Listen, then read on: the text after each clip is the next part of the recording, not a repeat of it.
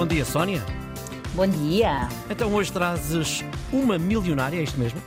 Trago, sim, senhores, mas não é uma milionária qualquer. Ah, ok. Chama-se Ruth Gottsman, tem 93 anos e é uma viúva de um financeiro do Wall Street e doou um bilhão de dólares a uma faculdade de medicina do Bronx.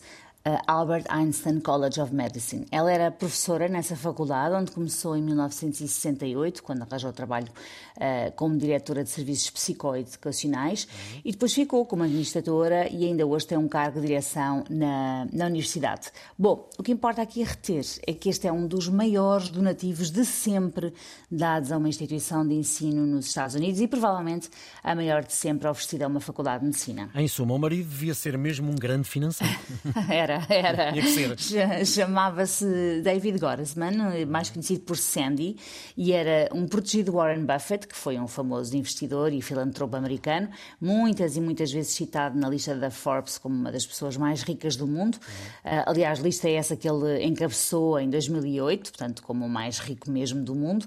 E o marido Ruth era então ah, o protegido de Buffett, até por ter feito há muitos, muitos anos um investimento na Berkshire Hathaway, uma empresa com várias subsidiárias cujo diretor era justamente Warren Buffett, que ajudou esta empresa a crescer e a tornar-se um absoluto caso de sucesso. Eu estava aqui a pensar eh, que não é só a quant- a quantia eh, doada, que é de louvar, é também o facto da doação ir para uma faculdade no Bronx, no Bronx eh, um dos bairros mais pobres de Nova Iorque, se não mesmo mais pobre.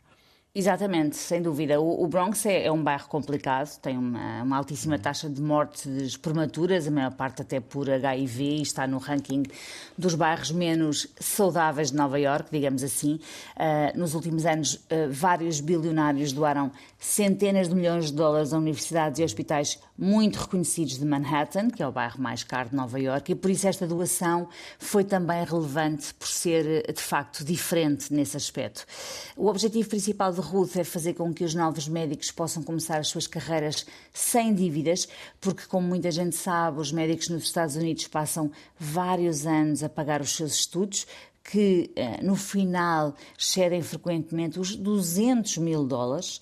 Ah, é uma violência começar a trabalhar logo pejado de dívidas deste calibre, contra- contraídas para poderem estudar. Ah, Ruth também tem a esperança de que o corpo de estudantes aumente, sobretudo incluindo pessoas que de outro modo nunca poderiam dar-se ao luxo de frequentar a Faculdade de Medicina. Em suma, oferecer essa possibilidade a quem de outro modo jamais poderia é simplesmente algo que é tocante e que é, é exatamente é tocante. É isto mesmo. É tocante, é. Mas eu penso sempre nisso, sabes? Pessoas com uma vocação, com um desejo de estudar qualquer coisa, mas, mas sobretudo medicina, que é aquele curso que, eh, enfim, não é muito comum seguir-se sem ter de facto uma grande vontade, uma grande vocação, até porque é um curso com muitos anos, manifestamente difícil, e, e falando especificamente nos Estados Unidos, é também um curso caríssimo e pensa em tantas pessoas que nunca vão seguir o seu sonho por falta de capacidade financeira, que é tão injusto. E depois, se calhar, tens médicos sem grande humanidade e, que, e os que a tinham ficaram, ficaram de fora. Pronto, agora com um bilhão de dólares de donativo, muitos poderão efetivamente cumprir o seu sonho e, e virem a ser médicos. Tudo graças a Ruth Gottsman. Sim, isto leva-me muito, Sónia. Às vezes o facto de eh, quem é estudante e tem boas notas pode. eh, tem, tem um bocadinho a ver que é o cruzamento entre ter boas notas e ter aptidão para. Exatamente. Não é? Mas isto, isto é Claro. tão válido para os médicos, como para professores, Como para tudo. como para toda a gente, absolutamente. Exatamente. Na medicina toca-nos eh, toca de, forma, toca de forma diferente, não é verdade? Claro, são as pessoas que nos salvam o coiro.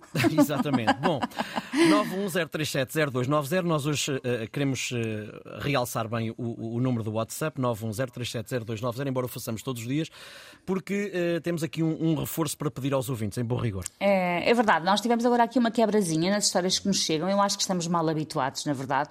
Os nossos ouvintes têm sido generosos connosco, mas queremos mais. Ouvintes do País das Maravilhas, estamos a contar convosco. Ainda por cima pedimos, pedimos tão pouco, não é verdade? É verdade.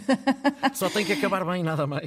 É só isso, é só isso, histórias felizes. É porque as pessoas estão cansadas de notícias tristes e nós precisamos é disto, é de notícias eh, boas. Portanto, posso repetir o número do WhatsApp Podes, não, deves, deves, deves. deves. Então, 910370290, histórias com final feliz, precisamos de mais. Nós estamos também em podcast e voltamos a encontrar-nos com a Sónia amanhã a esta hora. Até amanhã, Sónia. Até amanhã.